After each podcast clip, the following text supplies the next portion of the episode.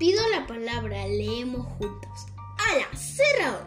Tengo 10 años, vivo en Lima, Chosica, y voy a leer un poema de Germán Vaz Bedoya titulado Un gatito. Mi gatito es elegante, tiene ojitos de carbón, en cada patita un guante y en el cuello un rosón. Cuando vienen las visitas, nunca juega en el salón, se lava con sus manitas mientras mira, coquetón. De la lana, cada tarde se entretiene. Son las 10 de la mañana. ¿Dónde estará que no viene? Por inquieto y atrevido, volteó la cacerola. Pobre mi gato querido, se quemó toda la cola. Gracias.